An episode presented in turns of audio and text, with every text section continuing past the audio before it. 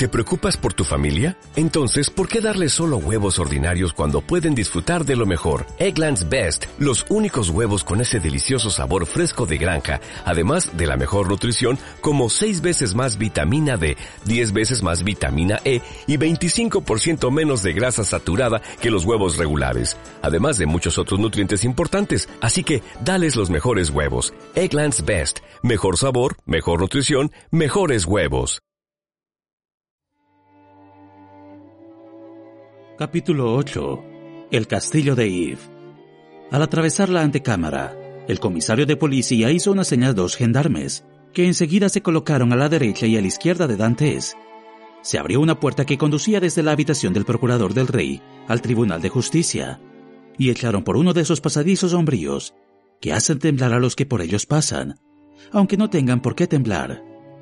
Así como el despacho de Villefort comunicaba con el Tribunal de Justicia, este comunicaba con la cárcel, edificio sombrío pegado al palacio. Por todas sus ventanas y balcones se ve el famoso campanario de los Aculs, que se eleva enfrente. Tras haber andado un sinnúmero de corredores, vio Dantes abrirse una puerta con un candado de hierro, como en respuesta a tres golpes que dio el comisario con un martillo de hierro y que sonaron lúgubremente en el corazón del preso. Recelaba este en entrar, pero los dos gendarmes le empujaron ligeramente y la puerta volvió a cerrarse. Ya respiraba otro aire, pesado y mefítico. Ya estaba en los calabozos. Se le condujo a uno, aunque decente, bien guardado de barrotes y cerrojos, pero su aspecto no era para infundir serios temores.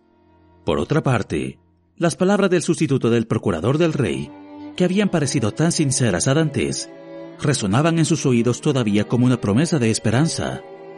Eran las cuatro cuando Dantes entró en su prisión, de manera que la noche llegó muy pronto. Corría, como hemos dicho, el primero de marzo. Falto de empleo el sentido de la vista, se le aumentó grandemente el del oído, creyendo que venían a ponerle en libertad. Al rumor más leve, se levantaba al punto encaminándose a la puerta. Pero bien pronto el rumor se perdía en otra dirección, y el preso volvía a caer desesperado sobre su banquillo. A las diez de la noche, en fin, cuando iba ya perdiendo toda esperanza, le pareció que un nuevo ruido se acercaba en efecto a su prisión. Y así fue. Se oyeron en el corredor unos pasos, que junto a su puerta cesaron. Giró una llave, reclinaron los cerrojos, la pesada puerta de encina se abrió, inundando de luz deslumbradora la estancia. Al resplandor, veía Edmundo brillar los sables y las alabardas de cuatro gendarmes. Había dado ya un paso hacia la puerta, pero se detuvo al ver aquel inusitado aparato militar.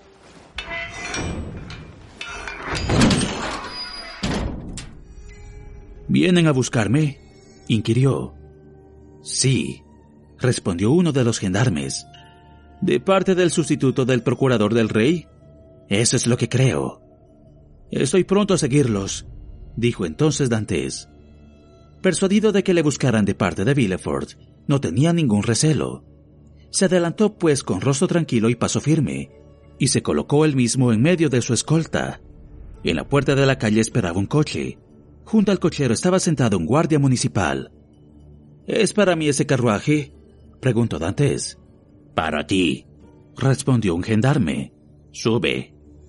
Quiso Dantes hacer algunas observaciones, pero la portezuela se abrió, sintiéndose empujado para que subiese, y como no tenía ni posibilidad ni intención de resistirse, se halló al punto en el fondo del carruaje, sentado entre dos gendarmes.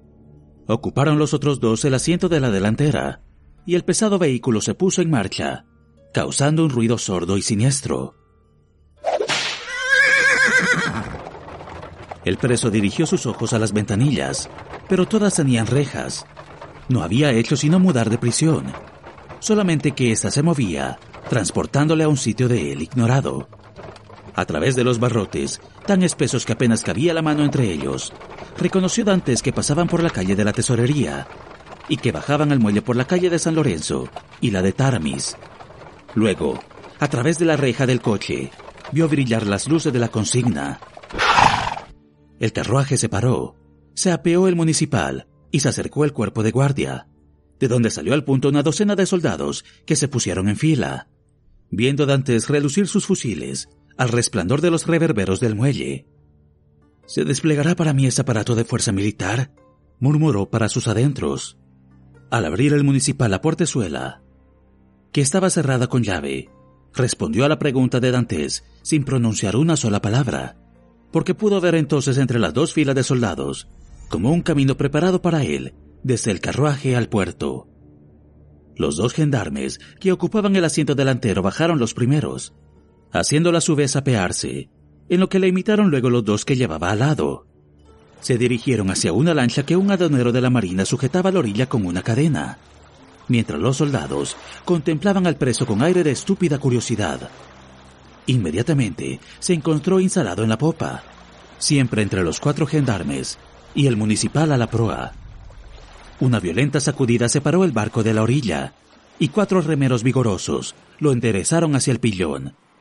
A un grito de los remeros, bajó la cadena que cierra el puente y se encontró Edmundo en lo que se llama el freón, es decir, fuera del puerto. Al salir al aire libre el primer impulso del preso fue de alborozo, porque el aire significaba libertad. Así pues, respiró a sus anchas esa brisa ligera que lleva en sus alas los dulcísimos e incomprensibles misterios de la noche y el mar. Pronto, sin embargo, exhaló un suspiro, porque pasaba por delante de aquella reserva, donde tan feliz había sido aquella misma mañana, antes de su prisión. Para mayor dolor, a través de las luminosas rendijas de dos ventanas, los alegres rumores de un baile llegaban a sus oídos. Dantes, con las manos puestas en actitud de orar, levantó los ojos al cielo. El bote proseguía su camino, y pasada ya la tete de Moore, se hallaba al frente de la columna del faro, donde dobló. Esta maniobra era incomprensible para Dantes. Pero, ¿a dónde me llevan? preguntó a uno de los gendarmes. Ahora lo sabrás. Ah, pero... Nos está prohibido dar ninguna explicación. Tenía Dantes mucho de soldado, y cayó por parecerle cosa absurda el preguntar a hombres a quienes estaba prohibido responder. Y entonces las más bizarras fantasías cruzaron por su imaginación. Como en tal barco era humanamente imposible hacer una larga travesía, y como no se veía ningún otro buque anclado por aquellos alrededores, se imaginó que le iban a desembarcar en algún punto lejano de la costa, diciéndole que estaba libre. Todo contribuía a reforzar con buenos agüeros esta imaginación. Ni estaba atado, ni intentaron siquiera ponerle grilletes. Luego, el sustituto, que también lo trató, ¿No le había dicho que con tal de que nunca pronunciara aquel nombre fatal de Nortier, nada le pasaría? Ante sus mismos ojos, ¿no había quemado Villefort aquella carta peligrosa, única prueba que había contra él? Se decidió, pues, a esperar mudo y pensativo. Sus ojos, acostumbrados a las tinieblas como los de todo marino, devoraban la oscuridad y el espacio. Habían dejado a la derecha la isla de Ratonmeu con su faro, y bordeando la costa llegaban a la sazón a la altura de los catalanes. Aquí fueron dobles y devoradoras las miradas del preso, porque estaba cerca de Mercedes y a cada instante creía ver dibujarse entre las tinieblas de la orilla la forma indecisa y vaga de una mujer. Como el corazón no decía a Mercedes que pasaba su amado a trescientos pasos de ella. Una luz solamente brillaba en los catalanes. Al buscar Dantes la posición de esta luz, llegó a comprender que alumbraba a su novia. Mercedes era, a no dudar, la única que velaba en la colonia. Con un solo grito que él diera podía oírle y reconocerle. Un falso amor propio le detuvo, sin embargo. ¿Qué dirían los gendarmes oyéndole gritar como un demente? Silencioso, y con los ojos clavados en la luz quedó, mientras el barco proseguía su camino, sin pensar ni en el barco ni en el camino, sino solo en Mercedes. Un accidente topográfico hizo que la luz se perdiese de vista. Se volvió Dantes al punto y conoció que la embarcación entraba en alta mar. A pesar de la repugnancia que experimentaba Dantes en dirigir nuevas preguntas al gendarme, se acercó a él y tomándole una mano preguntó Camarada, te suplico por tu conciencia y a fuer de soldado, que tengas piedad de mí y me respondas. Yo soy el capitán Edmundo Dantes, francés bueno y leal, aunque acusado de no sé qué traición, ¿A dónde me llevan? Díganmelo, que les doy mi palabra de marino de resignarme a mi suerte. El gendarme se rascó la oreja mirando a su camarada, que hizo un ademán como si dijera, a la altura en que nos hallamos, creo que ya no hay peligro. Y volviéndose el primero a Edmundo, dijo, Siendo marino y marsellés, ¿preguntas a dónde vamos? Sí, puesto que lo ignoro. Palabra de honor. ¿No sospechas nada? No lo sospecho. Es imposible. Se los juro por lo más sagrado. Contéstenme en nombre del cielo. Pero la consigna... La consigna no les prohíbe decirme lo que yo sabré dentro de diez minutos, o tal vez antes. Con decírmelo me ahorran siglos de incertidumbre. Te lo pregunto como si fueras mi amigo. Mira, ni quiero ni puedo moverme ni huir. ¿A dónde vamos? Si no estás ciego, si has salido alguna vez de mar por Marsella, puedes adivinarlo. Pues no acierto. Mira a tu alrededor. Se puso Dantes de pie, mirando hacia donde el barco parecía dirigirse. Distinguió en la oscuridad, a cien metros, la negra y descarnada roca en que campea como una esfinge, el sombrío castillo de Yves. Esta mole informe, esta prisión terrorífica que provee a Marsella de consejas y tradiciones lúgubres, como Dantes no pensaba en ella, le hizo al distinguirla aquel efecto que el cadalso hace al que va a morir. Dios mío, el castillo de If, ¿qué vamos a hacer allí? El gendarme se sonrió.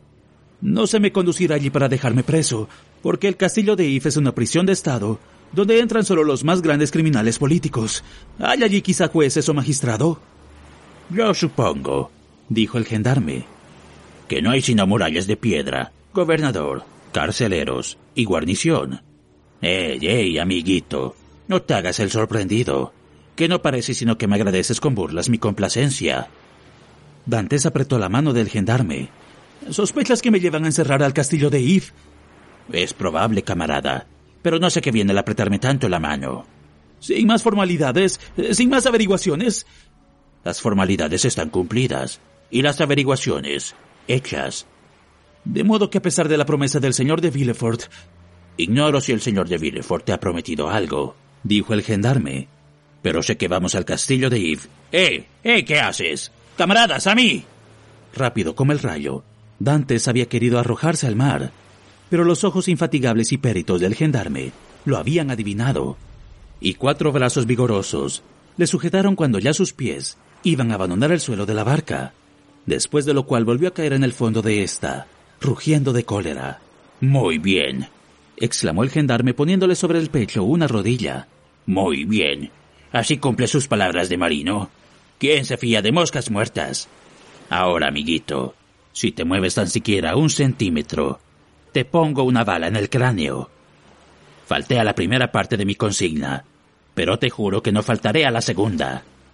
Y Dante sintió, en efecto, apoyado en su sien, el cañón del mosquetón. De momento estuvo tentado de hacer el movimiento que se le prohibía, para acabar de una vez con aquella serie de inesperadas desgracias. Pero por lo mismo que eran inesperadas, no pudo creerlas duraderas.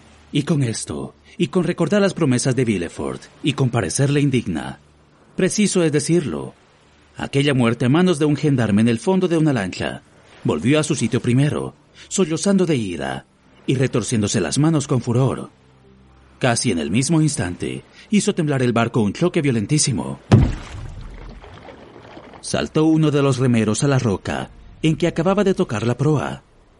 Crujió una maroma enroscándose en una polea y pudo comprender Edmundo que había llegado al término del viaje y amarraban el bote.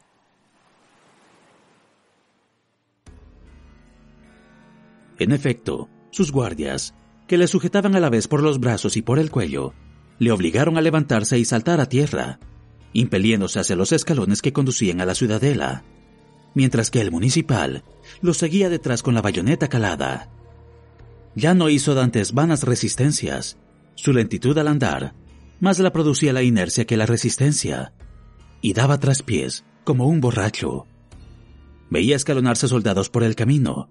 Conoció que subía una escalera que le obligaba a alzar los pies, y que entraba por una puerta, y que esta puerta se cerraba detrás de él. Pero todo maquinalmente, como a través de una nube, sin distinguir nada con claridad. Ya ni siquiera veía el mar, esa fuente de dolores para los presos, que contemplan su espacio afligidos por no poderlo salvar. En un momento que hicieron alto, procuró Edmundo recogerse en sí mismo y darse cuenta de su situación. Miró en derredor y vio que se encontraba en un patio cuadrado de altísimas paredes. Se oía a lo lejos el paso acompasado de los centinelas, y tal vez cuando pasaban al resplandor, proyectando en los muros por dos o tres luces que había dentro del castillo, veía brillar el cañón de sus fusiles. Aguardaron allí por espacio de diez minutos. Seguros de que ya no podía escapárseles, los gendarmes habían abandonado a Dantes. Parecía que esperaban órdenes, órdenes que al fin llegaron. ¿Dónde está el preso? preguntó una voz. Aquí, respondieron los gendarmes. Que venga conmigo. Voy a llevarle a su departamento. Síguelo, dijeron los gendarmes a Dantes. Siguió el preso a su guía, que en efecto le condujo a una sala casi subterránea, cuyas paredes negras y húmedas parecía que sudasen lágrimas. Una especie de lámpara, de fétida grasa en vez de aceite, ardía sobre un banco iluminado aquella mansión horrible. Con su luz, pudo reconocer a Dantes a su conductor, carcelero subalterno, mal vestido y de mala facha. He aquí tu cuarto para esta noche. Ya es tarde y el señor gobernador está acostado. Cuando mañana se levante, según las órdenes que tenga, te mudarán de domicilio. Mientras tanto, aquí tienes pan, agua en ese cántaro y paja allí en un rincón. Es cuanto un preso puede desear. Buenas noches. Y antes de que Dantes hubiera pensado en contestar, antes de que reparase dónde ponía el pan el carcelero, antes de que comprendiera dónde estaba el cántaro, ni en qué rincón la paja, había el carcelero cogido la lamparilla y cerrando la puerta, le había robado aquella mezquina luz que, como la de un relámpago, hizo distinguir al preso las grasientas paredes de su calabozo. Por consiguiente, se encontró solo, en silencio y oscuridad, mudo y triste como aquellas paredes cuyo frío glacial helaba el sudor de su frente.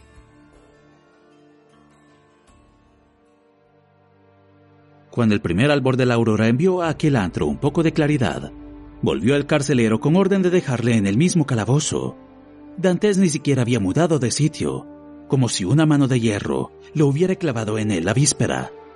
Inmóvil y con la cabeza baja, se le notaba una alteración solamente. Tenía los ojos cubiertos por una hinchazón producida por la humedad. Así había pasado toda la noche, de pie, sin dormir un solo instante. Se le acercó el carcelero y aún dio en torno suyo algunas vueltas, pero parecía que Dantes no le veía. Al fin, le dio un golpecito en la espalda que le hizo estremecer. ¿Has dormido algo? No lo sé. El carcelero le miró sorprendido. ¿Tienes hambre? No lo sé. ¿Quieres algo? Quisiera ver al gobernador. El carcelero se encogió de hombros y se marchó. Le siguió Dantes con la vista, extendiendo los brazos a la puerta entreabierta, pero ésta se cerró de repente. Entonces su pecho se desgarró, por decirlo así, en un interminable sollozo. Corrieron a torrente las lágrimas que hinchaban sus pupilas. Se puso de hinojos, con la frente pegada al suelo, y a rezar por largo rato, repasando en su imaginación toda su vida pasada, y preguntándose qué crimen había cometido en aquella vida tan corta aún, para merecer tan duro castigo, y así pasó todo el día. Algunos bocados de pan y algunas gotas de agua fueron todo su alimento. De vez en cuando se sentaba absorto en sus meditaciones, si no, giraba en torno de su cuarto como una fiera enjaulada. Una idea le atormentaba sobre todas. Durante la travesía, ignorando su destino, permaneció tranquilo e inmóvil, cuando hubiera podido muchas veces arrojarse al mar, donde gracias a que era un gran nadador y buzo de los más célebres de Marsella, hubiera escapado por debajo del agua la persecución de los gendarmes y llegado a la costa, huido a una isla desierta con la esperanza de que algún nuevo navío genovés o catalán lo llevara a Italia o España. Desde allí escribiría a Mercedes que viniera a reunirse con él. Ni por asomo le inquietaba la miseria en ninguna parte del mundo a que fuera, pues los buenos marinos en todos son raros, sin contar que hablaba el italiano como un toscano y el español como un castellano viejo. De ese modo, pues, habría vivido libre y feliz con Mercedes y con su padre, que también se les juntaría, mientras en la presente situación, encerrado en el castillo de Yves, sin esperanzas, ni aun el consuelo tendría de saber de su padre y de Mercedes. Y todo por haberse fiado de las palabras de Villefort, Motivo era para perder el juicio. A la misma hora de la mañana siguiente volvió el carcelero. ¿Serás ya más razonable? Dantes no le respondía. Vamos, valor. ¿Deseas algo que yo pueda proporcionarte? Eh, vamos, dilo. Deseo ver al gobernador. Ah, ya te dije que es imposible, repuso el carcelero con impaciencia. ¿Por qué? Porque el reglamento no lo permite a los presos. ¿Qué es lo que les permite entonces? Que coman mejor si lo pagan, que salgan a pasear y tal vez lean. No quiero leer ni pasear ni comer mejor. Solo quiero ver al gobernador. Si me fastidias repitiéndome lo mismo, no te traeré de comer. Pues me moriré de hambre, no me importa. El acento de estas palabras dio a entender al carcelero que no sería el morir desagradable a Edmundo. Y como por cada preso tenía diez cuartos diarios sobre poco más o menos, calculando el déficit que su falta le ocasionaría, respondió en tono más dulce. Escucha, ese deseo es imposible. Deséchalo, porque no hay ejemplo de que haya bajado una sola vez el gobernador al calabozo de un preso. Pero si te portas cuerdamente, se te concederá pasear, con lo que acaso algún día veas al gobernador, y entonces podrás hablar con él. Pero, ¿cuánto tiempo tendré que esperar para que se presente esa ocasión? Diantre, da un mes, tres meses, medio año o quizá un año entero. Eso es mucho. Quiero verle enseguida. No seas terco. No te empeñes en eso imposible. O antes de quince días te habrás vuelto loco. ¿Así lo crees? Sí, loco. Así es como empieza la locura. Aquí tenemos un ejemplar. Con el tema de ofrecer un millón al gobernador, si le ponía en libertad, ha perdido la cabeza un abate que antes que vinieras ocupaba este calabozo. ¿Y cuánto tiempo hace que salió de aquí? Dos años. ¿En libertad? No, se le ha trasladado al subterráneo. Escucha, yo no soy abate ni loco. Que por desdicha tengo un completo mi juicio. Voy a hacerte una proposición. ¿Cuál? No voy a ofrecerte un millón, porque no podría dártelo. Pero sí cien escudos. Como quieras el primer día que vayas a Marsella, llegar a los catalanes con una carta mía. Para una joven que se llama Mercedes.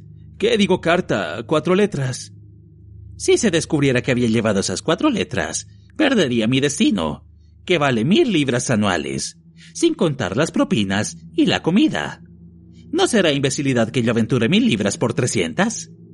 Pues oye y tenlo presente. Si te niegas a avisar al gobernador que deseo hablarle, si te niegas a llevar mi carta a Mercedes, o siquiera notificarle que soy preso aquí, te esperaré el día menos pensado detrás de la puerta. Y cuando entres, te romperé el alma con este banco. ¿Me amenazas a mí? exclamó el carcelero, retrocediendo y poniéndose en guardia. Por lo visto se te trastorna el juicio. Así como tú inició el abate. Dentro de tres días estarás como él, loco de atar. Por fortuna hay subterráneos en el castillo de Yves. Dante escogió el banco y lo hizo girar en ademán amenazador. Está bien, está bien, dijo el carcelero. Ah, tú lo has querido. Voy a prevenir al gobernador. Enhorabuena, respondió Dantes, colocando el banco en su sitio y sentándose con la cabeza baja y la mirada vaga, como si realmente se hubiera vuelto loco. Salió el carcelero, y un momento después volvió con cuatro soldados y un cabo. De orden del gobernador, lleven a este hombre a los calabozos del subterráneo. ¿Al subterráneo? preguntó el cabo. Al subterráneo. Los locos deben estar con los locos. Los cuatro soldados se apoderaron de Dantes, que lo seguía sin ofrecer resistencia. Bajaron quince escalones y se abrió la puerta de un subterráneo, en el que entró murmurando. Tienen razón, los locos con los locos. La puerta se cerró y Dantes caminó hacia adelante hasta tropezar con la pared. Entonces acurrucó inmóvil, en un ángulo, mientras sus ojos, acostumbrados a la oscuridad, comenzaban a distinguir los objetos. El carcelero tenía razón. Poco le faltaba a Dantes para perder el juicio.